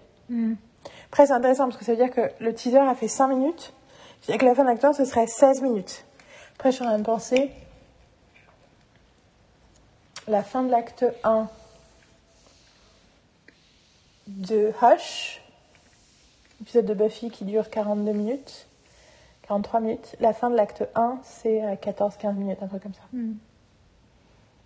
Parce que c'est l'acte d'exposition, donc on doit présenter plein de choses. En plus, là, ils s'en foutent, ils n'ont pas de coupure pub, donc c'est plus dans le sens dramaturgique. Et une fois de plus, quand tu as des bons acteurs et des bons trucs, tu peux te permettre d'être plus long. et du coup, la fin de l'acte 1, ce serait ça. Du coup, la fin de l'acte 2, je sais pas exactement où c'est. Je me demande si c'est pas quand Harrison Ford, quand il s'est fait, lui a dit les conséquences de ce qu'il faisait et euh, que potentiellement il allait perdre sa. Mais logiquement, pour moi, l'acte de la fin de l'acte 2, c'est un retournement. euh, je vais revoir l'épisode avant de faire, avant de poster le podcast. Euh, c'est un retournement, c'est toute l'histoire qui est flipped on its head. Donc là, c'est pas vraiment le cas. Euh, à ce moment-là. En tout cas, ce qui est sûr, c'est l'acte 3, c'est pour moi, c'est un acte où il doit y avoir de la vulnérabilité, il doit y avoir une confession, il doit y avoir un moment, un truc magique. Et en fait, et le moment où il raconte à Sean qu'il a perdu sa femme, c'est le moment où- juste après, c'est le moment où sa fille lui dit la vérité sur euh, les problèmes en disant je vais pas. Enfin, ça suffit pas de me jeter des blueberries et de wash my shirt, quoi. Ça va pas suffire à ce que je te pardonne de pas avoir été là pour, euh, alors que depuis les premières années où j'ai perdu ma mère, quoi. Et euh, du coup, l'acte 4, il agit. Donc, l'acte 4, ça sous-entend la fin de l'acte 3, ce serait. Du coup, qu'est-ce que j'ai noté? Je sais pas exactement justement c'est quoi la fin de l'acte 3, mais en tout cas, l'acte 4, c'est l'acte l'acte où il décide d'aller euh, au match. Et du coup, la résolution de l'épisode, c'est juste, je dis putain, mais c'est une résolution dark en fait. Parce que j'ai toujours la résolution du pilote, c'est comme ça que tu dis à tes spectateurs, voilà le type d'histoire qu'on va vous raconter. Et là, c'est dark quand même. Mhm. Fini dans la violence. Ouais. Mais la vraie résolution, c'est qu'il dit la vérité à sa fille. Et du coup, je me demande, c'est pas la thématique récurrente en général, il dit la vérité. Tu vois, il dit la vérité Ouais, à ses clients, Mm. sa voisine lui dit la vérité, il dit la vérité à sa fille, sa fille lui dit la vérité. Ouais. Tu vois, radical honesty. Et d'ailleurs, euh, Paul aussi lui dit la vérité. Et même Jessica Williams dit la vérité. Elle dit c'est tellement euh, non-ethical ce que tu me décris que je me sens complice rien que de t'écouter. je préfère parler de la. de- Donc voilà, je voulais juste Ouais, partager cette. euh, Et j'ai découvert, enfin, j'ai découvert, j'ai un soupçon en écoutant euh, un bout de générique, parce que du coup, j'ai revu des bouts puis pendant que tu t'arrivais, j'étais en train de. Quand tu amenais les assiettes, j'étais en train de revoir des bouts d'épisodes pour essayer de voir où était la structure et tout. Et euh, j'ai revu le début générique et je me suis dit, je rêve ou je crois, en revoyant le générique, que c'est Death Cab for Cutie. Oh, Enfin, en tout cas, que c'est la voix de Ben qui barde. ouais. Donc, euh, I'm gonna check right now. Mhm. Mais, euh, Donc du coup, euh, en fait, je, je vais checker en live. Ah. Shrinking Music Pilot. Avec un peu de chance, c'est sur TuneFind. Non, 21 Pilots. Euh, non, non, je veux pas voir vos, vos, je veux pas voir vos 21 Pilots Stress- Stressed Out. J'adore cette chanson, mais non, ce n'est pas ça que je veux voir. C'est j'ai mis Shrinking Pilot Music et ils ont mis Stressed Out de 21 Pilots. C'est intéressant. hein. This was not my intention. Ah, ça, c'est une autre série aussi, une nouvelle que je regardais. Euh, alors.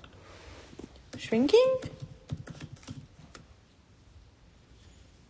Thank you. 15 songs. Oui, c'est pas... Il n'y a que deux épisodes de sortie, il y a déjà 15 chansons.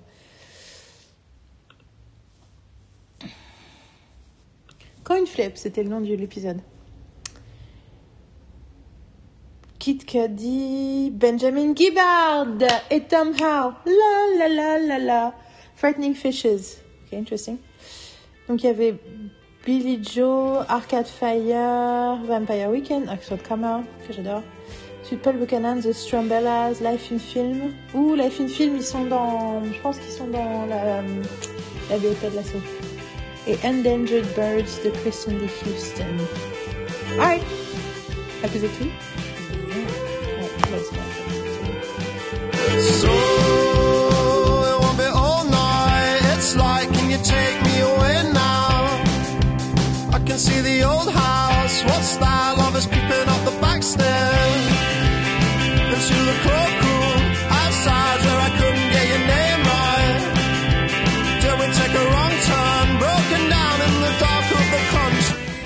Alors, le moment digestion, digestion. Je, on est samedi 4 février, donc ça fait six jours que j'ai commencé l'enregistrement et euh, j'ai fait l'intro hier soir. Et je pensais vraiment, euh, j'ai un peu retardé parce que j'avais des choses à faire, je, je travaillais, enfin voilà, mais j'ai retardé aussi parce que j'avais l'impression que j'allais devoir faire une très grosse section sur le l'analyse de l'épisode. euh, je pensais que ça allait me prendre du temps, ce qui est vrai, parce que j'ai mis une heure et demie à le faire hier. J'ai pris une heure et demie pour faire euh, une analyse où j'ai noté vraiment euh, toutes les séquences et leurs implications narratives et émotionnelles. Et, et du coup, je me suis dit, il va falloir que je rajoute plein de trucs, il va falloir que je précise plein de trucs. Et en fait, je viens d'écouter tout le podcast et en fait, non, je dis quand même déjà la plupart des choses qui ont besoin d'être dites. Et euh, même en termes d'analyse, je suis assez proche de ce que des conclusions auxquelles je suis arrivée après. Mais bon, prenons dans le début. Donc, euh, avant de vous abandonner euh, à l'épisode 2, voilà ce que je voudrais, je voudrais que vous sachiez. Donc d'abord, on dit effectivement Goldstein, Brett Goldstein. C'est la première chose. Je le précise pas, donc pour ceux qui ne, pour qui c'est pas une évidence, il joue le rôle de le rôle, le rôle de Roy Kent dans Ted Lasso, et c'est aussi un des auteurs de la série. C'est aussi un comique anglais, et il fait plein d'autres choses, et notamment, il a un podcast qui s'appelle Film, Films to be Buried with, que j'ai jamais vraiment écouté. J'ai commencé à écouter le dernier épisode parce qu'il y a Taylor Tomlinson dedans.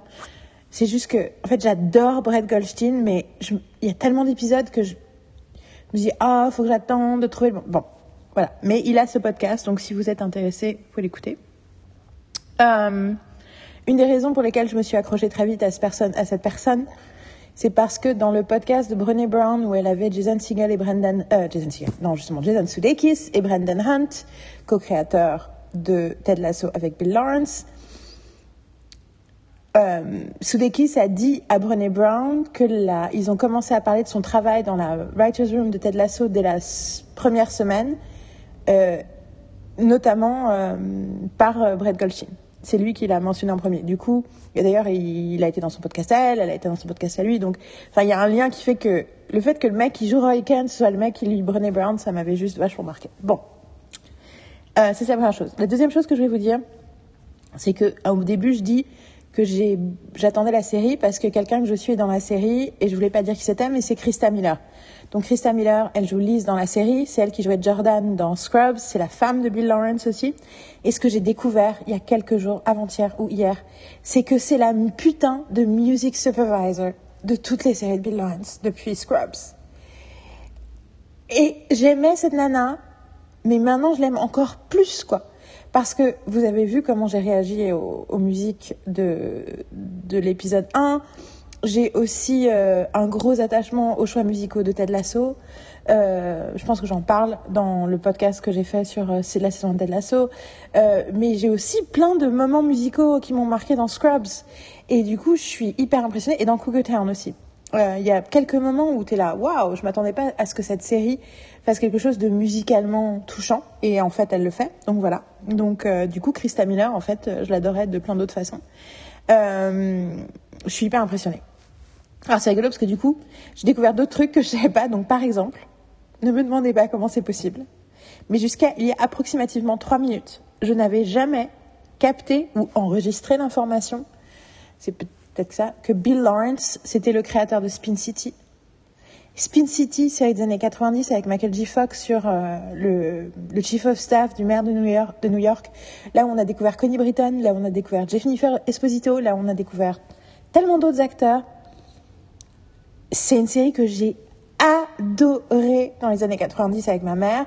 C'est une série que je trouvais brillantissime. Et du coup, j'ai regardé dès, les premiers épisodes. Je pense que c'était sur Canal Jimmy à l'époque. Et maintenant, je suis là, putain, mais ma relation avec Bill Lawrence, elle remonte à loin. Mais en fait, elle remonte encore plus loin. Parce que le deuxième job de Bill Lawrence en tant que scénariste, c'était d'écrire deux épisodes de The Nanny. Un épisode de la saison 1, un épisode de la saison 2. Et je me demande du coup s'il n'était pas dans le staff, quoi. N'était pas euh, un writer dans le staff de The Nanny. Ça voudrait dire qu'il a vu, qu'il a assisté à l'écriture et la construction et la dramaturgie qu'il y avait dans la writer's room de The Nanny. Après, deux épisodes, ça peut vouloir dire que c'est freelance. Dans les années 90, on a moins de visibilité sur comment fonctionnait les writer's room. Mais du coup, je suis là, oh my god Donc ça, c'est la, partie, euh, la famille Bill Lawrence, Krista Miller. Partie, euh, autre partie, j'ai regardé qui avait écrit et réalisé l'épisode 1. Donc, il a été écrit par les trois créateurs, euh, Bill Lawrence, Brett Goldstein et Jason Segel. Il a été réalisé par un mec qui s'appelle James Ponsold. Ponsold, je sais écrit dans le post. P-O-N-S-O-L-D-T. C'est le mec qui a réalisé The Spectacular Now qui est un film que j'avais adoré à l'époque, un film indé. Je me rappelle quand c'était sorti, c'était un peu genre waouh, le film indé qui va vous qui va vous faire du bien. Et euh, il a aussi fait End of the Tour, qui est un film que je n'ai pas vu mais que je veux voir depuis des années avec Jason Segel, où Jason Segel joue le rôle de David Foster Wallace, un auteur euh, de bouquins euh, qui ont beaucoup marqué. euh, C'est rigolo parce que David Foster Wallace, c'est un auteur que j'ai pas lu. j'ai plusieurs bouquins de lui. J'ai genre l'omnibus de tous ses écrits en audiobook.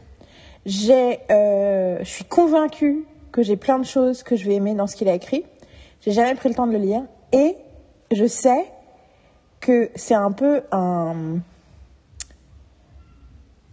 Il a écrit euh, un bouquin qui s'appelle Infinite Jest et c'est un peu un, un red flag de certains mecs qui se prennent. euh, Enfin, de mecs en fait insupportables et narcissiques qui sont sont fans de David Foster Wallace. C'est une façon de savoir que c'est un peu des connards. Du coup, c'est hyper intéressant parce qu'a priori, les gens qui disent ça ne disent pas que les bouquins sont mauvais, mais juste que ce- c'est dire qu'on aime ces bouquins-là, c'est se donner un genre. Et il y a d'ailleurs dans la première scène de Sweet Vicious épisode 2 euh, un des personnages principaux qui reçoit une photo du mec avec qui elle a commencé à flirter où il est en train de lire David Foster Wallace et l'autre se moque de ça. Anyway. Mais toujours est-il que du coup c'est intéressant parce que à la fois c'est Jason Segel qui joue dedans et ensuite euh, James Ponsold euh, ça, enfin, ça montre aussi c'est les types de choses qui l'intéressent. Je sais pas si c'est lui qui l'a écrit le film, mais en tout cas, euh, en même temps. Et ce qui est drôle aussi, c'est que Harrison Ford, dans une interview chez Colbert, a aussi dit euh, un des trucs qu'il a dit, c'est qu'il avait vu Forgetting Sarah Marshall et The End of the Tour. The End of the Tour, non, c'est pas lui qui l'a écrit.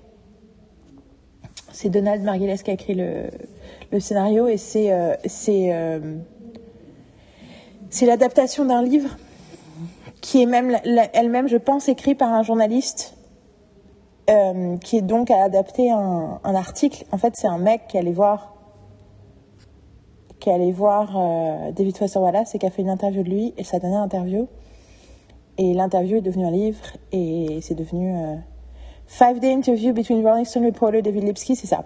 Et euh, donc c'est David Lipsky qui fait une interview pendant trois jours et c'est ah et c'est juste après la publication de Infinite Jest, euh, le roman euh, de David Foster Wallace. David Foster Wallace qui mal- malheureusement nous a quittés parce qu'il souffrait euh, de pas mal de problématiques de dépression et, autres et il s'est suicidé il me semble. Alors pas fun.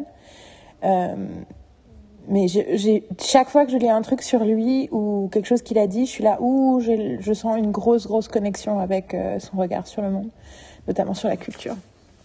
Donc voilà. Donc ça, c'est euh, toutes les, les informations supplémentaires où je fais.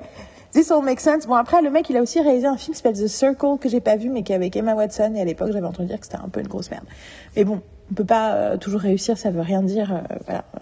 Mais c'est intéressant quand même parce que je, je, je sens tellement de connexion avec tellement de gens qui sont impliqués dans, ce- dans cette série.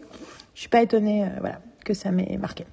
Donc ça, c'était euh, la partie. Yael découvre des trucs, euh, des informations sur euh, les gens qui sont concernés dans la création de cet épisode.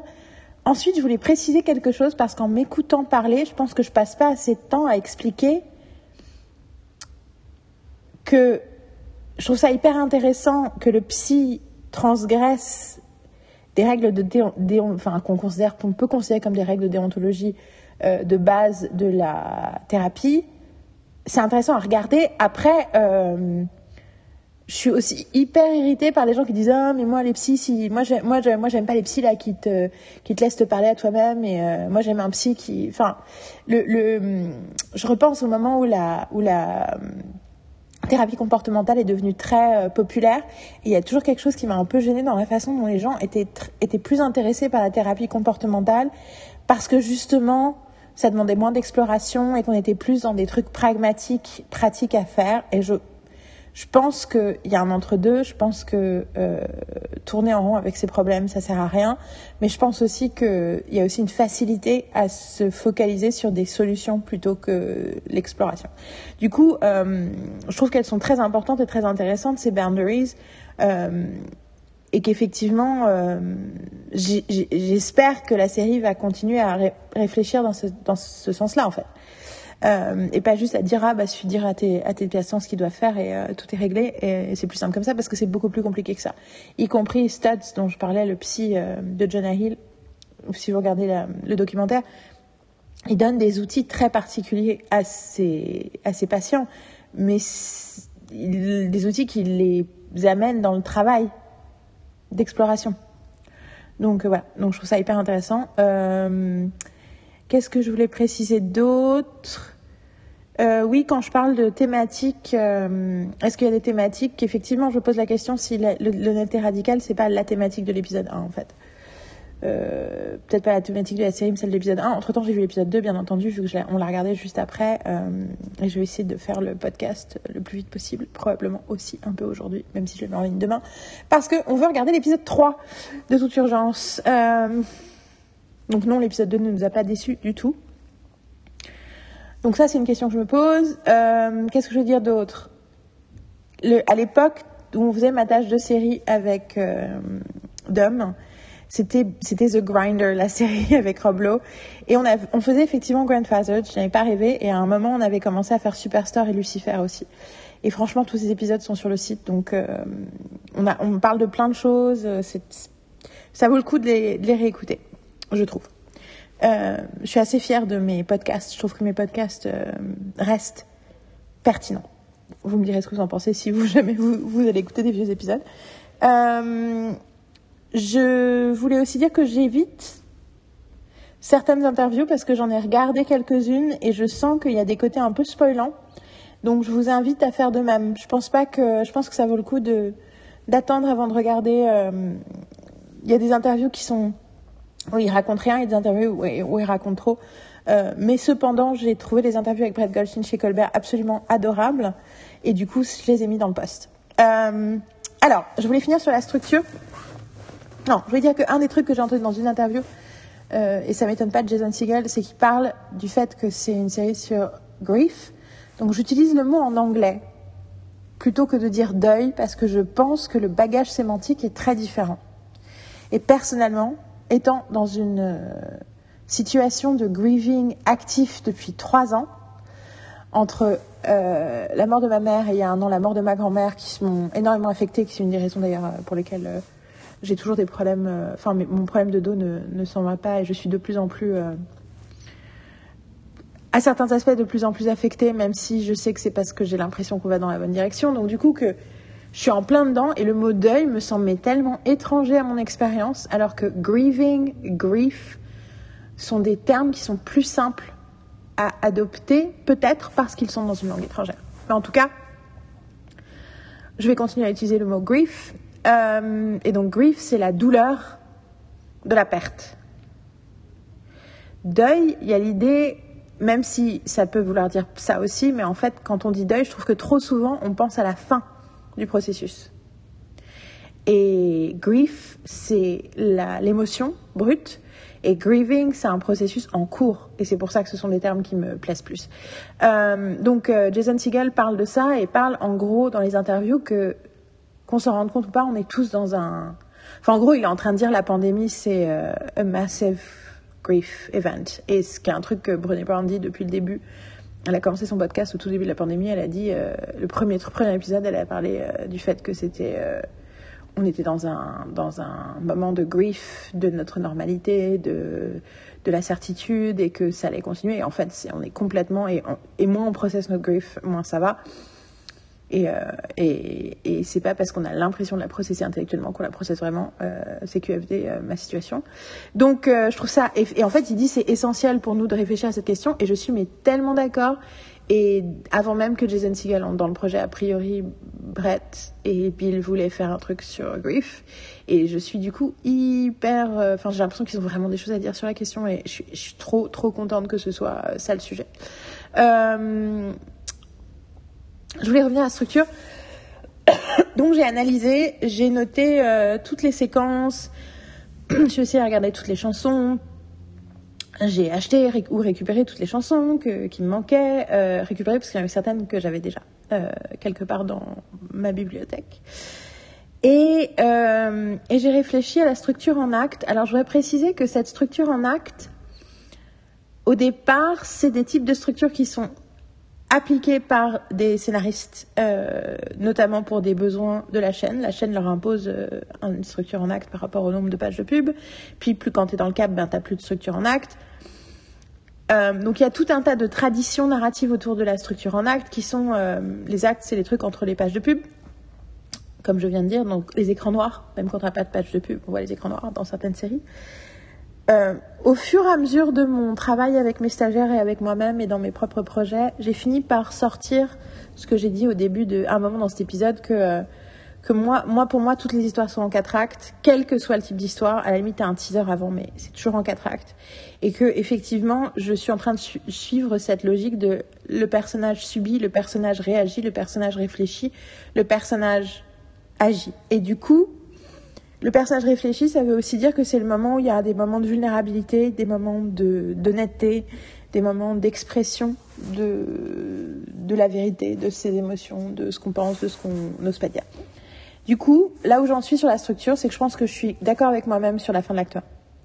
Donc teaser dans la présentation, l'acte 1 il subit, parce que même quand il agit et il dit à Grace de quitter son mari, il est encore en train de subir ses émotions plutôt que d'être activement en train de choisir ce qu'il était en train de faire.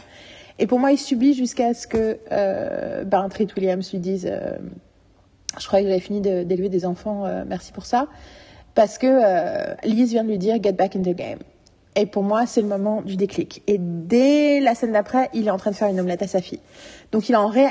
pour moi, il est en réaction plutôt qu'en action parce qu'il essaie de faire des choses instinctives, euh, presque superficielles. Donc il lui fait une omelette, euh, il dit à Sean, euh, t'as besoin de tabasser des gens, tabasse des gens. Euh, donc il essaie de, en fait, il, essaie de, faire quelque chose, n'importe quoi, quelque part. Et pour moi, cet acte 2, euh, il se termine au moment où il raconte ce qu'il est en train de faire avec Sean à Jessica. Et elle lui dit, euh, Gabi, le personnage de Gabi, Jessica Williams, et elle lui dit que ce qu'il fait est, en- est tellement en- est tellement peu éthique qu'elle qu'elle se sent complice rien que de lui parler avec lui. Donc elle l'ignore et en même temps elle lui fait un, un câlin et elle lui dit c'est agréable de te voir, voir que tu as récupéré your spark. Du coup, c'est pas complètement un retournement de la situation comme on peut avoir dans des fins d'acte 2, dans d'autres types de, structures, mais il y a quand même l'idée que elle lui dit à la fois ce que tu fais n'est pas éthique et en même temps je vois que tu as récupéré ton étincelle. Donc il y a quelque chose de, de pour moi c'est quand même une étape, un tournant. Et on peut jamais, enfin c'est très très dangereux d'être trop euh, d'être dogmatique sur euh, et prescriptif sur comment les fins d'acte doivent fonctionner quand on est sur moi je suis en, je suis en plein dedans je suis en train d'aider des gens à écrire et moi aussi je suis sur deux projets où je suis en train de d'écrire des de développer la enfin de break an episode donc de développer la structure d'un épisode. Il faut, et je pense que c'est dangereux d'être prescriptif là-dessus mais la façon dont je définis une fin d'acte de façon basique c'est c'est un pivot narratif. Donc il y a un pivot il y a un truc qui pivote et là il y a un truc qui pivote dans cette scène euh, ça me fait choisir cette scène aussi parce que euh, la scène d'après, on le voit continuer à agir dans ce sens-là et il y a un montage où on le voit euh, tenter des trucs avec sa fille et, voir Sean se, battre avec des gens. Mais ce montage lie directement à la conversation qu'il a avec Paul, qui est suivie par une conversation qu'il a avec, que je dise pas de bêtises, que je regarde mes papiers. Il a d'abord la conversation avec Paul. Ensuite, il a une conversation avec Sean, où Sean lui dit qu'il a du mal à se souvenir de quand il était heureux parce que c'est dur. Et Jimmy lui dit qu'il a perdu sa femme et que pour lui aussi, se souvenir de sa femme, c'est douloureux. Donc on est à un moment de vulnérabilité où il dit le truc à haute voix, il dit I lost my wife, euh, enfin my wife died, plus précisément. Et juste après, il y a la scène avec sa fille où elle lui dit, où elle, où elle l'ignore pas. Elle, quand il essayé de faire l'omelette, elle a dit, elle s'est barrée. Mais là, elle lui dit carrément, c'est pas assez. C'est pas assez pour que je te pardonne. Et elle lui dit ce qu'il lui a fait. Donc on est vraiment pour moi dans l'acte 3. Parce que pour moi, l'acte 3, c'est l'acte de l'émotion, c'est l'acte de la, on dit la vérité, c'est l'acte c'est l'acte où on fait face à ses démons. Euh, et pour moi, la fin de l'acte 3 est évidente aussi parce que c'est le moment où Sean se trouve, se bump contre quelqu'un. Il y a un mec qui lui donne un coup d'épaule et on le voit avoir la violence qui monte et et il y a la musique qui monte et qui est menaçante et on coupe sur euh, Jimmy qui reçoit euh, son appel. Mais du coup, franchement, il aurait pu avoir un écran noir. Et du coup, l'acte 4, Jimmy agit. Et donc, et c'est rigolo parce que j'ai réalisé qu'en en fait, il agit aussi parce que ce qu'il a fait avec Sean lui a fait permettre de créer une connexion qui fait que Sean peut lui dire va au match de ta fille. Et il agit aussi parce qu'il a le fait d'essayer de courir, puis, d'ess- puis de, de, pa- de passer, de monter, de- qui est une super métaphore, de, de grimper au-dessus de la barrière, puis ensuite de monter, euh, de remonter le- la colline. Euh, et de dire je suis pas capable, j'ai fait aucun exercice physique depuis un an, euh, j'ai aucune énergie. Enfin, c'était une telle métaphore pour tout le chemin qu'il a à parcourir. Donc il agit et en même temps, bien sûr, le dénouement, c'est un dénouement entre guillemets euh, violent parce qu'il y a les conséquences de ces actes où le mari de Grace vient tabasser il se fait tabasser par Sean. Mais directement, on termine sur ben, la dernière action qui est euh, de dire à sa fille la vérité de pourquoi il l'évite depuis un an. Et ce qui est intéressant aussi, c'est que la fille aussi, elle a ce truc-là. Si tu réfléchis, j'y ai pas réfléchi jusqu'à maintenant, mais dans l'acte 1, elle subit, elle subit son père. Dans l'acte 2, elle réagit. Quand il essaie de lui dire, de lui donner une omelette, machin, elle se barre, elle se, elle l'ignore. Dans l'acte 3, il y a le moment de la réflexion parce que tout d'un coup, elle lui dit, this is not enough. Elle lui dit ce qu'elle ressent. Mais du coup, elle, elle est honnête avec elle-même aussi. Enfin, il y a un moment de, elle, elle, elle, elle, prend euh, la mesure de ce qui se passe. Et dans l'acte 4, elle agit vu qu'elle dit à son père, euh, merci d'être venu, quoi. Donc voilà. Donc, euh, et il y a plein. Je suis sûre que si, je pense qu'on peut peut-être le faire avec d'autres personnages, mais en tout cas, je pense que c'est quelque chose de totalement fascinant de d'essayer d'analyser un truc en cours et pendant qu'on s'est enregistré pendant l'épisode 2, je suis vachement plus en train d'essayer de figure out la structure narrative parce que logiquement il y a une structure narrative récurrente et elle s'installe généralement à partir de l'épisode 2 mais parfois c'est un peu plus, des fois c'est l'épisode 2 ou 3 ou 4. Mais euh, je suis très curieuse et après il faut aussi savoir que si Bill Lawrence il écrit des, séries américaines depuis euh, 1994 ben, en fait, les gens qui ont intégré ce genre de forme narrative, quelque part, peuvent se permettre de s'en éloigner et de se faire plaisir et de justement ne pas se, ne pas se confiner à ces normes. Mais moi, je pense que pour qu'une histoire fonctionne, il faut qu'elle arrive à, elle arrive à faire ces choses-là parce que c'est comme ça qu'on crée la catharsis. C'est comme ça qu'on est sûr qu'on a un parcours émotionnel qui trans, enfin, où il se passe quelque chose et c'est ça qui permet euh, au spectateur euh, d'avoir une catharsis.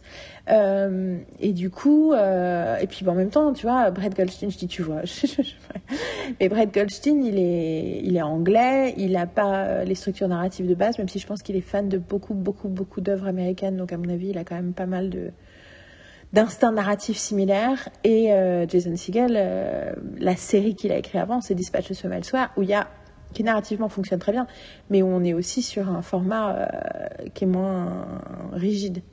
Même si je suis sûre qu'en revoyant euh, Dispatch de ce le soir, j'ai vraiment adoré les huit premiers épisodes et j'ai pas vu la fin parce que je pense que j'ai très peur de la fin. Quand on adore quelque chose comme ça, on se dit mais comment c'est possible que ça me plaise plus? Et en même temps j'ai envie de la revoir et en même temps, enfin, that's a whole thing. Euh, je pense que j'ai assez parlé du premier épisode. Je dirais juste que euh, la chanson. Je vais finir par la chanson, je pense, Spirits, qui est une chanson de The Strawbellas. Non, Spirit, c'est pas The Strawbellas. Spirit, si Spirit, c'est The Strawbellas.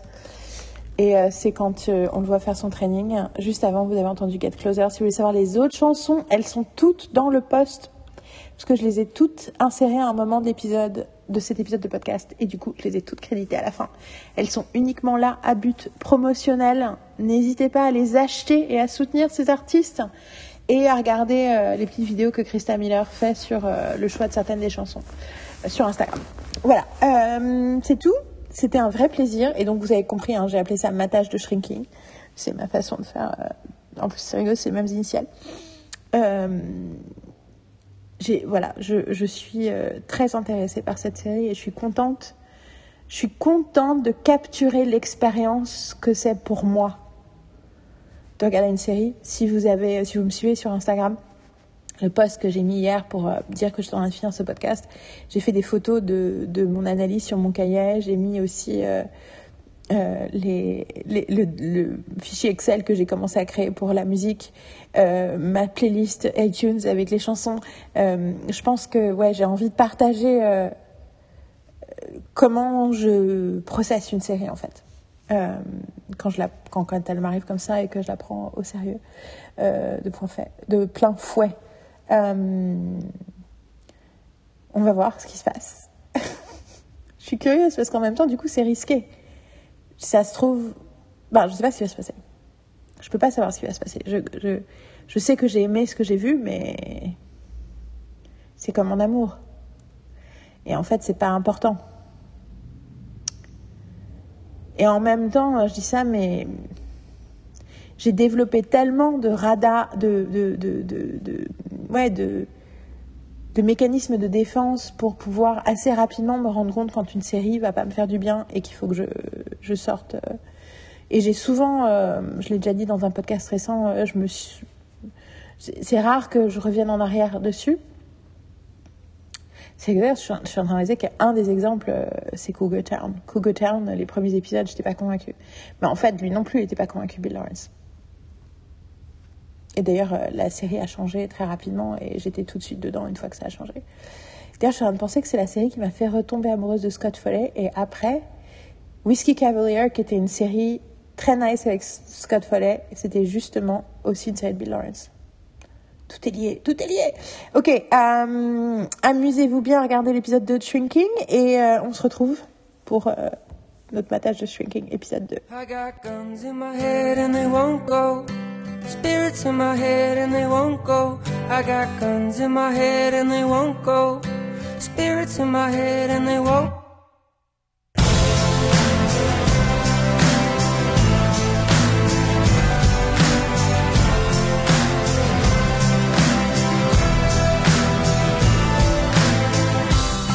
I've been looking at the stars tonight.